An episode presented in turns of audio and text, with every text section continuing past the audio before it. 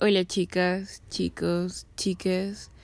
Este es un simulacro de podcast sobre el libro de Gustave Flaubert, Madame Bovary. Nos vamos a enfocar en Madame Bovary como lectora y cómo esta experiencia lectora eh, condiciona su forma de ver el mundo. Así que estamos presentes mi persona, Nicole Coronado y Ana Espinosa, estudiantes de literatura en la Universidad de Les Artes. Es lo primero en lo que uno piensa cuando piensa en Madame Bovary. Y es la sorpresa del juicio que le ponen a Flaubert el juicio que le ponen a un personaje. Y estudias literatura como nosotras, seguramente has escuchado esta frase un sinnúmero de veces. Quizás es lo que escuchas en la inducción o en el primer semestre. Es la respuesta icónica de Flaubert. En el juicio. Madame Bovary soy yo. Y la pregunta de ¿a qué se refería con Madame Bovary soy yo? ¿Qué piensas tú de esto, Ana? Mm, bueno, pienso que de alguna manera eh, Flaubert se plantea ese viaje de crear este personaje femenino como una escapatoria y al mismo tiempo podemos saber que, según la historia, de que él fue acusado de ultraje a la moral, de que este libro fue prohibido, de que fue eh, tachado de, de, cruel también y que era peligroso para las buenas costumbres de la época, ¿no? Entonces, me da mucha risa un término que encontré en el que se decía que la frase de Madame Bovary soy yo va mucho más allá de un simple de un simple travestismo mental. Entonces, no sé, ¿tú qué piensas de eso? O sea, no sé si me da risa, pero me llamó la atención. como para empezar. Bueno, eh, Madame Bovary, al igual que las mujeres, eh, que ella encuentra en sus lecturas. Es una mujer que se sale de la norma. Sí, total. Y que dentro de la novela se nota esa búsqueda de ese algo más. Se nota esa búsqueda por sentirse completa y realizada, que es algo que, a diferencia de las otras mujeres, no va a sentir con el matrimonio. Ni con la maternidad. Exactamente. Entonces, creo que cuando dijo Madame Bovary, moi, que en palabras de Volpi lo mismo pueden decir sus lectores, no solamente Flaubert, es porque una vez que el libro estaba escrito, una vez que el libro estaba impreso, si bien hubo un juicio, si bien lo prohibieron, si bien quisieron banearlo. Madame Bovary ya existía en la palabra y, ya existía eh, esta idea eh, de esta mujer que va a buscar sin cansancio sentirse, sentirse completa, va a buscar esa pasión desenfrenada, eh, va a buscar todo eso que le prometieron que ella iba a sentir. Y creo que cuando hablamos de los afectos y de, y de la pasión, eh, todos podemos sentirnos identificados en esa búsqueda, en su búsqueda.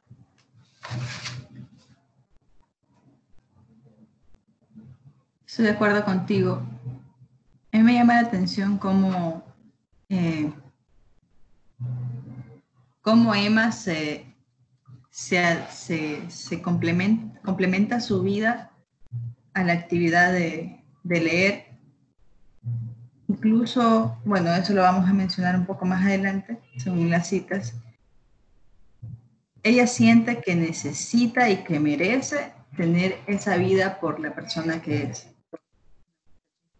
Porque es una muchacha que, que a pesar de, de, las limitaciones en las que vivía con, en la finca, no recuerdo si era su tío o su papá, al que Carlos le cura la pierna y por eso conoce a Emma. ¿Tú te acuerdas, Nicole, si era el tío o el papá? Tampoco estoy muy al tanto, no recuerdo muy bien. Bueno, yo creo que era el tío, porque siempre le decía tío.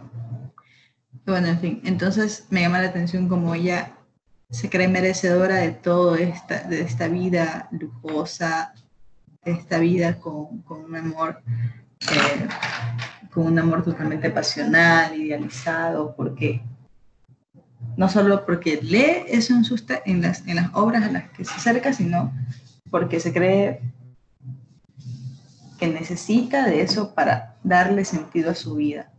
Y también necesita al mismo tiempo de un hombre que la reafirme, de un hombre por el cual poder seguir y viajar, porque constantemente ella está como que fantaseando, está como en este estado de, de ensoñación continua, queriendo buscar algo que sabe que quizás no va a poder tener, pero aún así no se detiene y esta búsqueda perversa hace que, que al final hace que enloquezca por todo este ideal que ella tenía. Y pues al mismo tiempo es, es incluso hasta un poco cómico, si lo ves desde un punto de vista superficial, que fue como yo vi este, cuando me acerqué por primera vez a este texto, eh, más o menos hace unos cinco años leí la novela de una manera superficial, después me volví a acercar a ella y tenía otras lecturas y otras cosas y ahora que la volví a tomar para esta clase fue diferente. Entonces, creo que Emma va más allá de ese amor obsesionante y de... O sea, hay que verla no solo como una persona que, que buscó escapar de su vida monótona mediante el adulterio y la aventura, sino también ¿cómo te podría decir? No, ¿cómo les podría decir? Lo siento, estoy un poco nerviosita. Tranquilo. ah, ya. nada, quería como que plantear eso de que no sé, quería preguntarte a ti, Nicole, si es capaz, si se podría hacer otra lectura además, no solo como la, la mujer que, que, que, fue infiel y que quiso tener otro tipo de vida de la que ya tenía, que renunció a su maternidad. O sea, ¿qué otras lecturas se le pueden dar a, este personaje? Yo creo que eh, siempre juzgamos demasiado pronto a las mujeres. Y los personajes femeninos no han sido la excepción. Ni siquiera en este caso. Porque no fue suficiente. No fue suficiente su muerte. Tuvieron que enjuiciarla de verdad. Total. Siempre se ha pensado que la maternidad una mujer que rechaza su naturaleza. Em,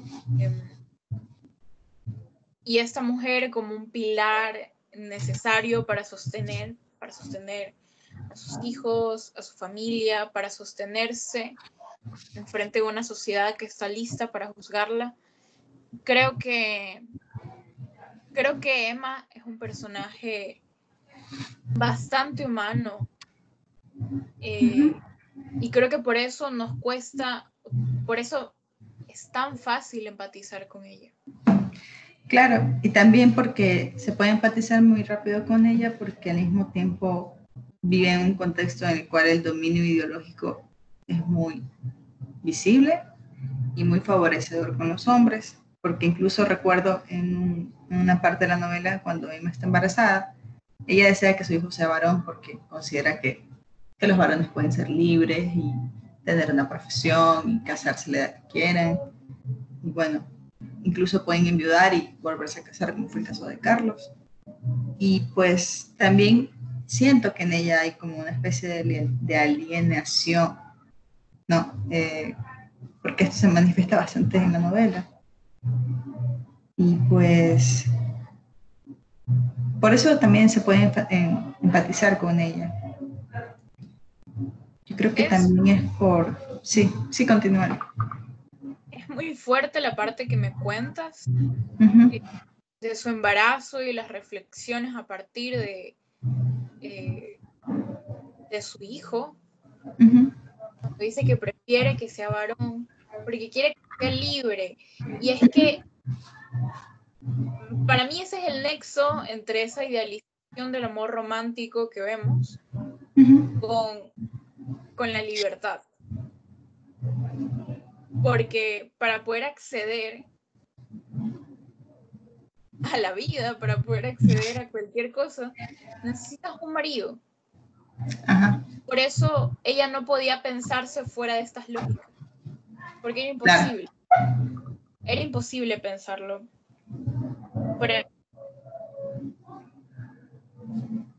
Y, pienso que ese descontento con la realidad eh, es algo muy valiente, porque a su alrededor parece que el resto no le, no le preocupa mucho, no se preocupa mucho por estos asuntos.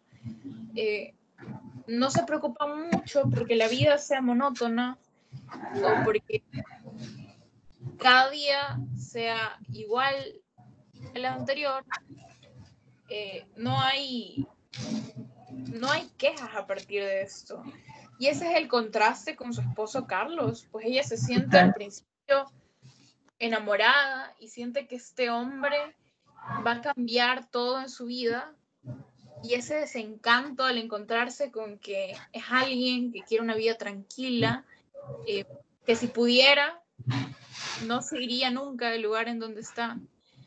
Eh, que asimismo las mudanzas fueron realizadas por, por las enfermedades de Emma, porque ya no se encontraba bien. Y esto se lo vive a un nivel bastante visceral, diría yo, eh, con actos que pueden parecer inocentes. Emma pasando el día entero tomando leche, Emma pasando el día entero tomando tazas de té. Como, como si todo le importara tampoco. Esa levedad eh, con la que empieza a llevar su vida por la imposibilidad de, de vivir sus expectativas. Y es que ella fue una joven lectora. Y una primera parte, algo que me parece muy curioso de esto que hablamos del estereotipo de la mujer fatal, esta mujer que viene, oye todo. Eh, este libro comienza con la historia de Carlos. Total. o sea, es esto terrible que le pasa a él. Claro. aún así, si fuese la historia de la vida de Carlos, al igual que muchos libros con ese estereotipo de la fe fatal, ni siquiera es lo suficientemente interesante como para ser el protagonista de su propia historia. Concuerdo contigo.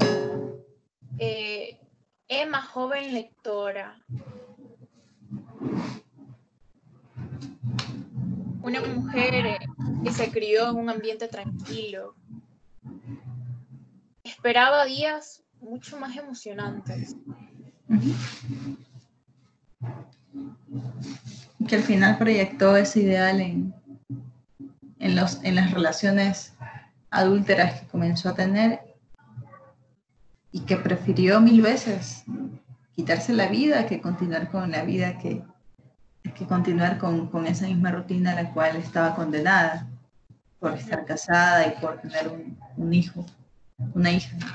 Entonces, me llama mucho la atención una parte de la novela en la cual ella, pues, cuando conoció a Carlos, pensaba que su marido iba a ser un gran médico, que era un hombre superior, inteligente, pero se defrauda demasiado cuando cuando opera mal a Hipólito, que es uno de los empleados que viven con él, que vive con, con ellos. Entonces, esta, este, esta desesperación por querer, por querer ser alguien más, porque ella pensaba que, pues, que con este acontecimiento su marido iba a tener renombre, porque también debemos tomar en cuenta que la época en la que está contextualizada Madame Bovary, se, se, tiene también muy en cuenta el hecho del crecimiento científico, del desarrollo de, de, de la ciencia, ¿no? Y también podemos ver en varias partes de la novela cómo chocan ciencia y religión.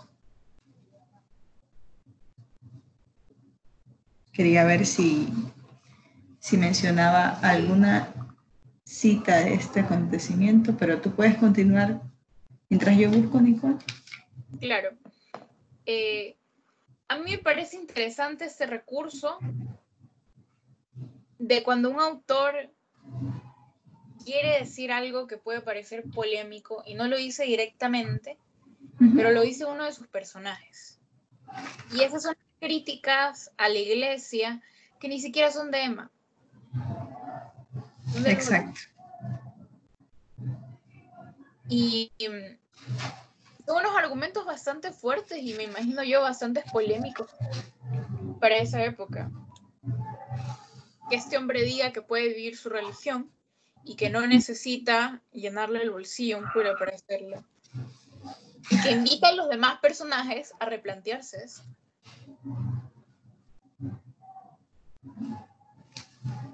Claro. Bueno, encontré lo que quería leerles, pero es un poco largo. Y bueno, entonces me llama la atención cómo Emma se llena de un entusiasmo feroz, apenas se da cuenta que el marido puede hacer algo por, sus méritos de, médico. Entonces, mientras operan a Hipólito, comienzan a tener conversaciones sobre su, su futura fortuna, sobre lo que harían con la casa. Entonces, ella se sentía, voy a citar, ella se sentía dichosa al refrescarse en un sentimiento nuevo, más sano y mejor, de sentir por fin algo de ternura por ese pobre muchacho que tanto la quería. Por un momento el recuerdo de Rodolfo cruzó por su mente, pero sus ojos se posaron en Carlos y se dio cuenta con sorpresa que no tenía los dientes feos. Entonces, esta Emma que siente todo a flor de piel, es como una niña, es como una, es como sentir a una niña a la cual le vas a prometerle un regalo y te mira con unos ojos así iluminados y se ilusiona. Prefiero que está todo el tiempo sintiendo, todo el tiempo está dejándose llevar por, por sus, un poco por sus caprichos a veces. Se podría decir que es un poco caprichosa, pero bueno, no, no sé si esto entre tema, pero a veces da la impresión de que puede ser más sin embargo, se, así mismo como se ilusiona y como siente, también cae en un pozo, o sea, con este personaje no hay términos medios. Por eso me gustó mucho lo que decías, Nicole, que en la novela empieza con la historia de Carlos y Emma aparece, y a partir de, ese, de esa aparición, todo lo que le comienza a pasar a Carlos gira en torno a ella y por ende, pues como sabemos, la historia va de mal en peor. Y pues se podría decir que, como hablamos en, anteriormente, antes de comenzar a grabar, Emma, son, Emma representa a varias mujeres, no solo es la fe fatal, no solo es la, la, la lectora, sino también es, es la madre, es la amante también, por eso es que este libro quizás fue demasiado censurado en su época, porque como vamos a ver más adelante, hay una especie de mensaje, no sé si sea adoctrinador, pero como yo siento lo que vamos a mencionar al final, que es como una advertencia a las mujeres sobre lo que les podría pasar si se llegan a comportar como ellas. Perfecto.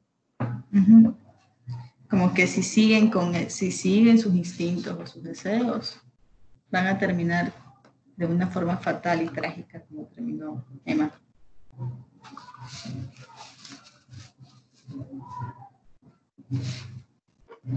Esto de sentirlo todo. Eh, cuando presentan el personaje, dice que de que buscaba emociones y no paisajes, de un temperamento mucho más sentimental que artístico.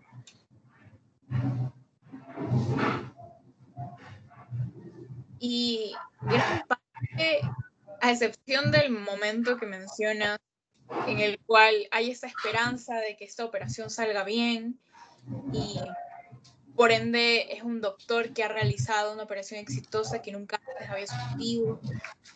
Y Emma ve en eso la posibilidad de escalar socialmente, Ajá. pero antes de eso, que bueno, eso termina muy mal. Eh, esa operación, como tú dices, falla. Antes de eso, creo que a lo largo de la novela es un constante desencanto con la contacto inmenso y profundo con Carlos. Como, como si Carlos hubiese sido, Carlos fue en realidad en un principio esta promesa de un amor que iba a ser emocionante, de un amor que iba a ser prometedor, y luego se dio cuenta de que no, de que era un tipo aburrido, que ni siquiera disfrutaba de los bailes o de las tertulias, no le gustaba bailar, que prefería ser un misterio. eh, empezó a caer en ese desencanto de la convivencia, cómo comía, empezó a notar todos sus defectos. Y yo siento que esto hubiese pasado con sus amantes si ellos le hubiesen correspondido. Y esto lo intuyen los amantes. Ellos intuyen o se intuye, sea por la voz del narrador, que cuando deja de ser este acto de adulterio, cuando deja de ser una aventura, va a volver a caer en la monotonía. Y es que actualmente lo sabemos, actualmente hablamos de esto, todo mal con el amor romántico. Y quizá Emma no tuvo otra opción. No. Emma no tuvo otra opción que buscar refugio en estas pasiones. Totalmente. ¿Tú crees que se podría decir que su refugio también fueron los libros? ¿No? O sea, eso es algo que está implícito, casi implícito en la novela, ¿no? Yo También me llama... Sí, dime, dime. yo quería comentarte algo sobre ese tema. Eh, porque en Emma lectora tengo estos primeros recuerdos de mis encuentros con la lectura. Y no lo sabía en ese momento, pero sentía que la literatura era algo de hombres. Porque era lo único que. Era lo único de lo que hablaban los libros. Este hombre que salía y tenía grandes, y tenía grandes aventuras. Eh, este hombre que salía a recorrer el mundo, que era admirado por todos, que encarnaba eh, los valores, esperanzas de una sociedad entera. Y pienso en ese encuentro de Virginia Woolf en una biblioteca, viendo que son tan pocos o escasos, bien, los libros escritos por mujeres. Y luego esa realización de que los libros sobre mujeres, si bien eran muchos, estaban todos eh, permeados por una mirada masculina. Y yo siento que la lectura de la fe fatal es una mirada masculina. Porque de entrada estamos esperando que esa mujer cumpla con ciertos eh, requerimientos, que sea una mujer que si no encarna estos valores de desvivirse por su familia, de desvivirse por sus hijos, bueno, entonces es una fatal. Y por eso que no solamente no solamente hubo este juicio de Emma eh, por la sociedad, sino que la lectura de Madame Bovary en general estuvo condenado por ser una mujer que trató de ser diferente, por ser una mujer que trató de salir de ese estereotipo y lo que querían de ella. Y yo creo que definitivamente los libros fueron un refugio para ella. ¿Y qué libros, no? Porque yo te cuento esta experiencia, eh, pero Emma tiene otras mujeres eh, en su imaginario cuando piensa cuando piensa en sus lecturas. Y fue esta época en la que ella eh, estaba cometiendo adulterio, en la que quería gritar a los cuatro vientos que tenía un amante y piensa en los personajes femeninos que leían sus libros.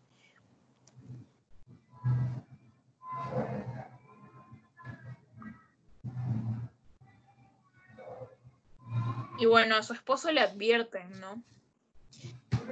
Le advierten que su mujer se le pasa el día leyendo y que no está cumpliendo con sus obligaciones, que está ignorando el mundo, que debería ponerse a hacer algo. Esta idea de que cuando leemos estamos haciendo nada. Exacto.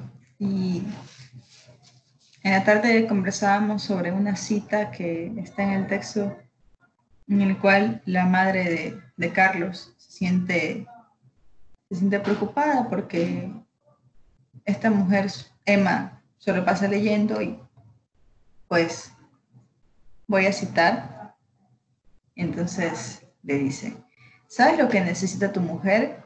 Concluía la madre Bovary, que hacer obligatorios, trabajos manuales tuviera que ganarse el pan como muchas, no, tendría esos vapores que le vienen de las ideas que se meten en la cabeza y de la vagancia en que vive. Entonces Carlos le dice, pues, hace cosas.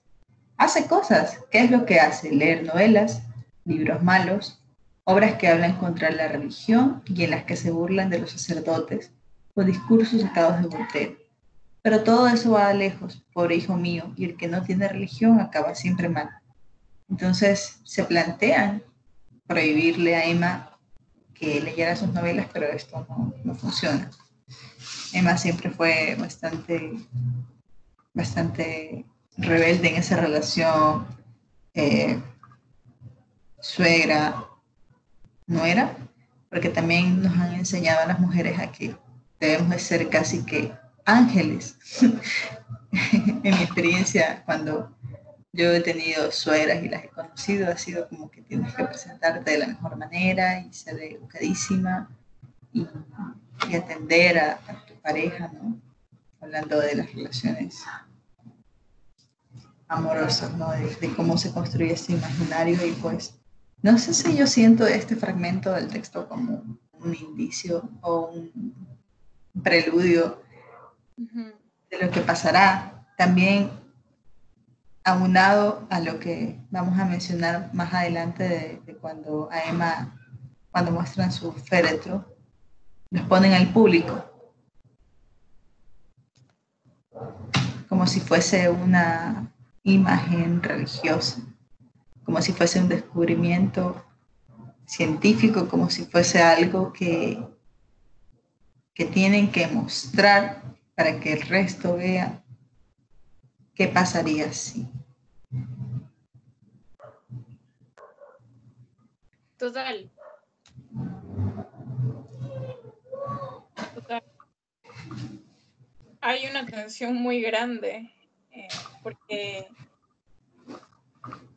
todo todos reconocen que Emma no es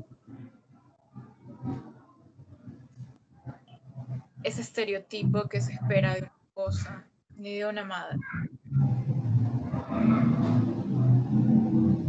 Y sin embargo es una mujer que, se deja llevar por los afectos. Eh, como tú dices, hay toda esta tensión entre ciencia y fe, esta tensión entre la razón y los afectos.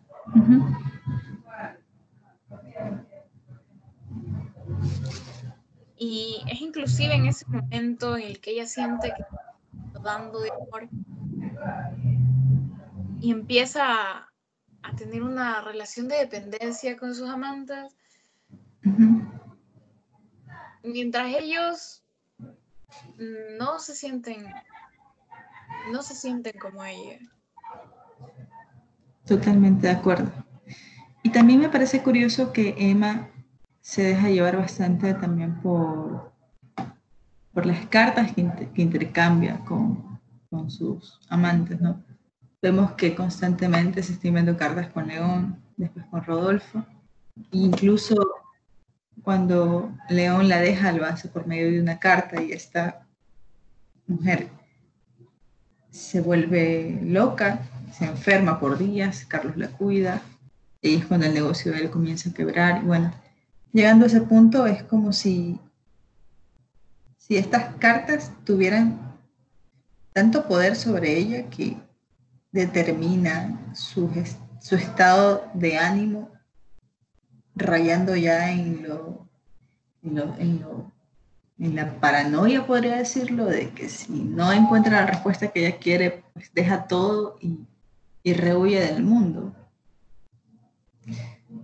Eh, también estos afectos que generan, no solo mediante las cartas, sino también con la lectura que le hacen, que le hace León cuando están escondidos eh, en, en, la naturaleza y pues él le declama pasajes de amor. Entonces, este, pues Flaubert es bastante descriptivo en, en ciertos pasajes Nunca lo hace, no sé si le censuraron esa parte, pero nunca vemos momentos muy descriptivos o muy eh, explícitos dentro de lo que podría ser el acto erótico o el encuentro sexual entre estas dos personas, o entre Emma y León, Emma Rodolfo o Emma Carlos. Pero creo que, que las palabras tienen una importancia demasiado, o sea, las palabras determinan todo el sentir y todo el vivir de, esta mujer. Y es constante la, muestra de esto.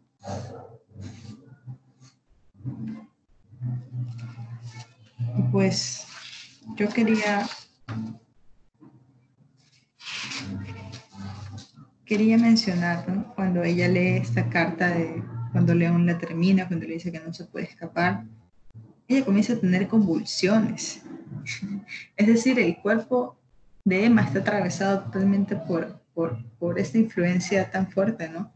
De, de quererlo sentir todo y pues cuando se entera que ella no se va a poder escapar con Carlos, sabe que su vida va a seguir siendo la misma de siempre, comienza a tener, comienza a tener desmayos, convulsiones, no come en días, solo está acostada llorando en un estado catatónico. Y es demasiado impresionante como, como Carlos también le dedica el tiempo para, para cuidarla, porque él no sospecha de nada. Entonces, la noche ya tenía delirios, tenía fiebres, había caído en un abatimiento pues, que no era normal, pero después comenzó a estar en un estado de de total ataraxia, de total, de total calma. No se levantaba y después comienza a tener como que delirios de querer ser una monja o de querer ser una beata. y esto es demasiado, demasiado eh, impactante para mí. porque resulta que después de no poder cumplir con estos deseos de carne y deseos que tenía de poder construir su vida junto, a la, junto al hombre que amaba, es como que rechaza, acepta lo que tiene, pero rechaza vivir como antes y prefiere ser beata que volver a su vida con Carlos, su hija. Entonces también podemos ver esta cuestión de que antes las mujeres solo tenían dos caminos, ¿no? Ser monja o ser, ser religiosa o ser esposa y madre. Y bueno, eh, es que hay tanto de qué hablar aquí que Qué bueno, pues. Eh, pienso en esa imagen, haciendo un guiño a este libro de teoría literaria que cuenta un poco, perdón, de crítica literaria, que cuenta un poco la historia de las mujeres escritoras en el siglo XIX titulado La loca del desván, donde comentan eh, las posibilidades eh, de ser para una mujer de esa época, de clase social. O eres la hija, o eres la esposa,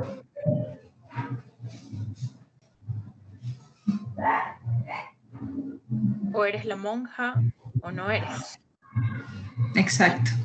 Y ese no eres, me parece que raya en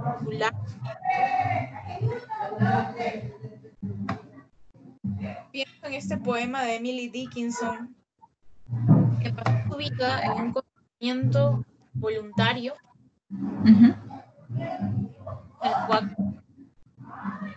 y se negó a salir de su habitación. Lo único que hizo fue escribir.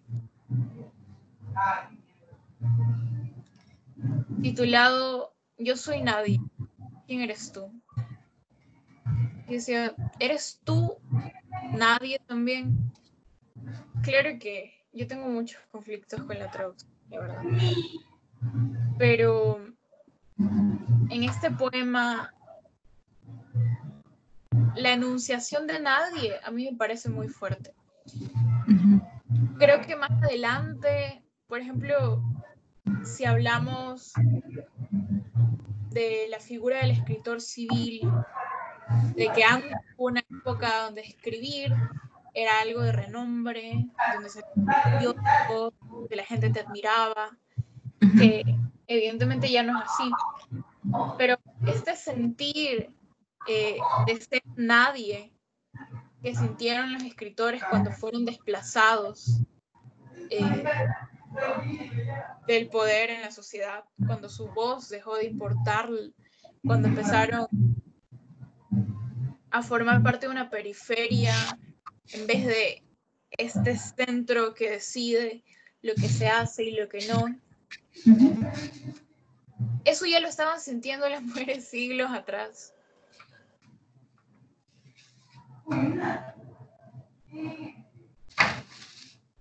Y creo que Madame Bovary, al igual que estas mujeres escritoras, dígase Emily Dickinson, las hermanas Bronte. También pienso un poco en Alejandra Pizarnik, cuando pienso en Madame Bovary. Hace poco me tocó hacer un trabajo sobre las cartas que Pizarnik intercambió con su psicoanalista León Ostrov en los años 60 y pues sabemos que Pizarnik se quitó la vida. Incluso antes de hacerlo le dejó una carta a su, su gran amor, a Silvino Campo. Entonces, cuando yo leí Madame Bovary, porque fue casi al mismo tiempo en el que leí las cartas nuestros, eh, en, ciertas, en ciertas cosas fue como ver a tijos de Emma Bovary porque, bueno, voy a citar una parte de la carta de, de. Decía que, bueno, el sábado en Becar corrí en moto y choqué.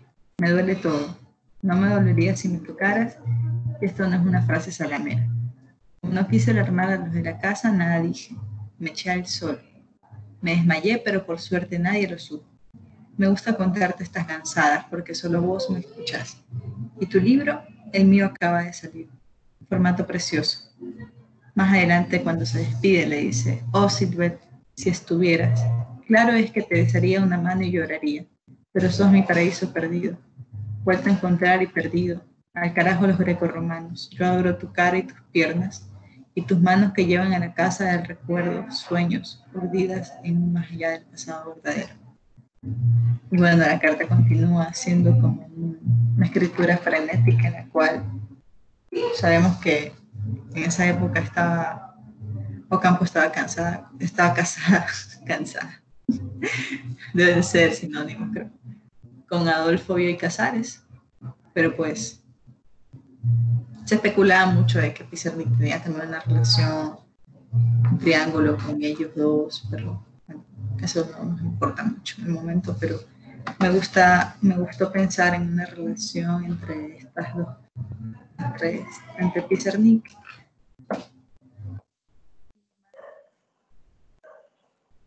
y Emma Bovary. Silvino Campo fue la traductora de Emily Dickinson. ¿En serio? No sabía. Sí, igual y siento que todas estas mujeres tienen ese algo en común. Yo también lo pienso.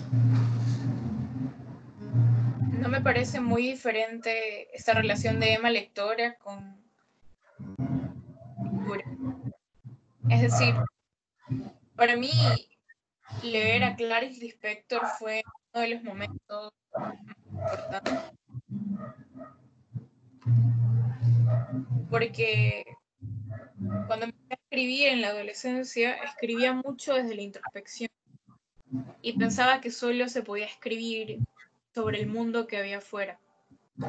Pensaba que había una imposibilidad para mí eh, de conocer el mundo porque era muy chiquita, eh, porque era una adolescente, porque era una mujer, entonces nunca iba a poder hablar de esas grandes historias si no había salido nunca. Entonces, la lectura del inspector, que son relatos donde a veces pasa tanto dentro de la cabeza, mucho afuera, para mí fue un momento muy valioso. Y es esa falta de la representación en los libros. También cuando hablamos de representación, o al menos la que Emma tiene en su cabeza, es de esta mujer que básicamente es la fe fatal. ¿Qué otra cosa podía ser? claro. Entonces, habíamos, nos habíamos preguntado si puede considerar a Emma un símbolo feminista. No sé si puedo responder a esa pregunta. Creo que la creo que en el sentido de su valentía y de su lucha por los afectos.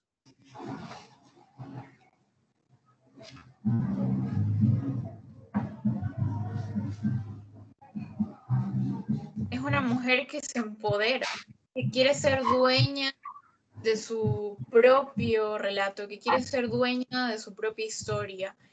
Y sabes que quizá por eso es que le enoja tanto sentirse amarrada a Carlos. Es como... Quizás. Regresa a verlo y dice, ¿cómo es posible que este hombre mediocre eh, sea todo lo que va a pasarme en la vida? Y es ese rechazo constante a eso que le han impuesto, a esa vida que le dijeron eh, que era todo lo que iba a tener, a esa vida que le dijeron que iba a ser lo que le haga feliz.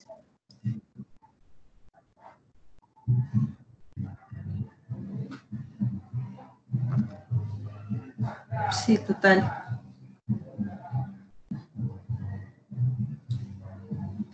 Total. De hecho es interesante como incluso ella se guarda un poco cuando tiene esta relación con Rodolfo, porque cuando estaban en planes de, fugarse, eh, entonces tienen una conversación y hablan del deber ser, hablan de los convencionalismos de la sociedad. Entonces Rodolfo dice que pues que no, que no hay que aceptarlos todos, que hay que cuestionarse, que hay que, que cuestionarse lo que nos quieren imponer. Y Madame Bovary comienza a mostrar una postura que es muy distinta a la que estamos acostumbrados a ver. Y comienza a decirle, pero pues no, que, que, es un poco, que hay que seguir un poco las opiniones del mundo y obedecer también su moral. Y Rodolfo se siente, se siente muy rebelde y comienza a decirle que no, que eso no debería ser así. Y cito, la pequeña, la convencional, la de los hombres, la que varía sin cesar y que chilla tan fuerte se agita abajo a ras de tierra como ese acto de imbéciles que ustedes ven, que usted ve. Entonces traigo esta colación para demostrar un poco que, que Emma pues estaba quizás no se podría considerar no, no podemos obviar su valentía, pues no, al, querer ser, al querer vivir de, la manera en la que le impone, pero sí siento que se debía mucho a los hombres y a los amantes, a sus amantes, que siempre estaba como que queriendo complacerles, queriéndoles agradar. Después de todo, quizás viviendo estas aventuras, estaba viviendo también bajo la sombra de estos, de estos sujetos y pues al quererles convencer, pues también ella se hacía un lugar en el mundo, es decir, no era mujer en tanto a la medida que esté. No era mujer si no estaba junto a alguien que reafirme ese ser mujer.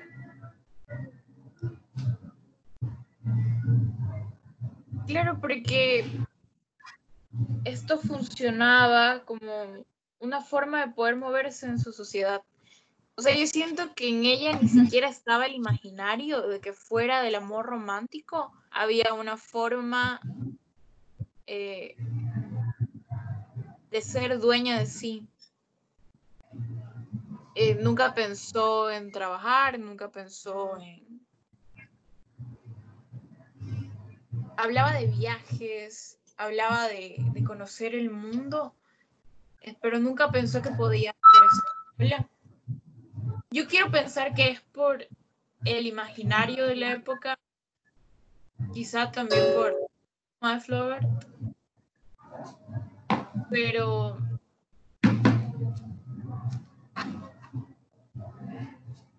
porque sí es difícil pensarse fuera de eso, fuera de esa norma.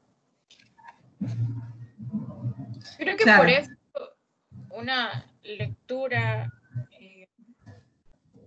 actualizada, una lectura diferente de Mambo Bovary en nuestra actualidad, mm, como lo estábamos conversando en este momento, es esta gran crítica al, al amor romántico. Sabiendo que eso no va a ser la respuesta. Sí.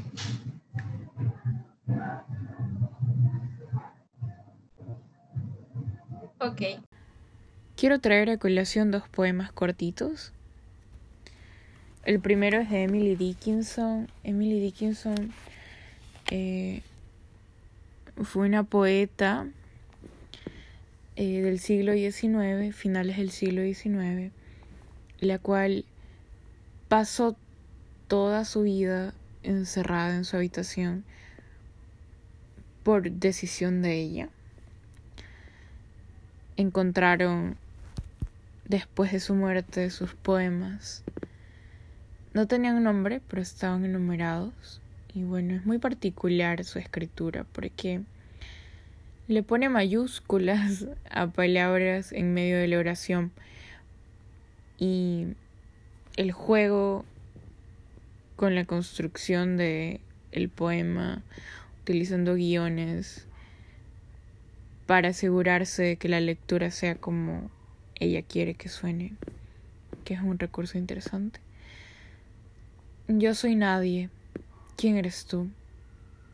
¿Eres nadie también? Ya somos dos entonces. No digas nada, nos desterrarían. Ya sabes, ser alguien. Qué funesto, qué vulgar. Como una rana, cantándole tu nombre día tras día a la primera charca que te admire. Bueno, más allá de mis objeciones frente a la traducción del poema, em, es esta idea de el ser nadie o el estar anulado. ¿Cuáles eran las opciones de una mujer del siglo XVIII XIX? Pues ser la madre, o ser la esposa, o ser la hija, o ser la monja, como explicamos hace un momento. Y pienso que Emma Bovary se negaba rotundamente a ser anulada, se negaba rotundamente a esa vida. Y es este segundo poema que les voy a leer, que estoy segura que esta no es la versión completa, pero bueno, eh, es de una poeta de la generación Beat de los años 50 en Estados Unidos. Esta corriente conocida por Burroughs, Kerouac, que estoy segura que no se pronuncia Kerouac, eh, Ginsberg, que bueno, esto sería un gran tema para otro podcast. Alice Cowen el nombre de la autora. La dama. La dama es una cosa sumisa, hecha de agua y muerte. La moda la viste con sobriedad y usa su mente para coserle la bastilla. Saben que siento que desde Emily Dickinson Virginia Woolf, la generación Beat inclusive. Estos temas de la mujer constantemente tratando de ganar espacios, de habitar espacios, mejor dicho. Y cuando digo espacios me refiero al mundo. Es muy recurrente. Y,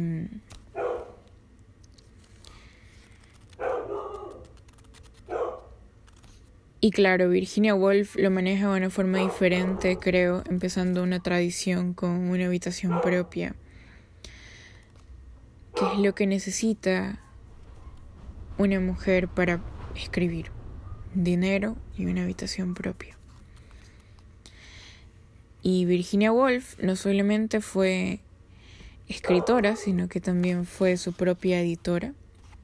Junto a su esposo abrieron una casa editorial y se consideraba a sí misma la única mujer en Inglaterra que podía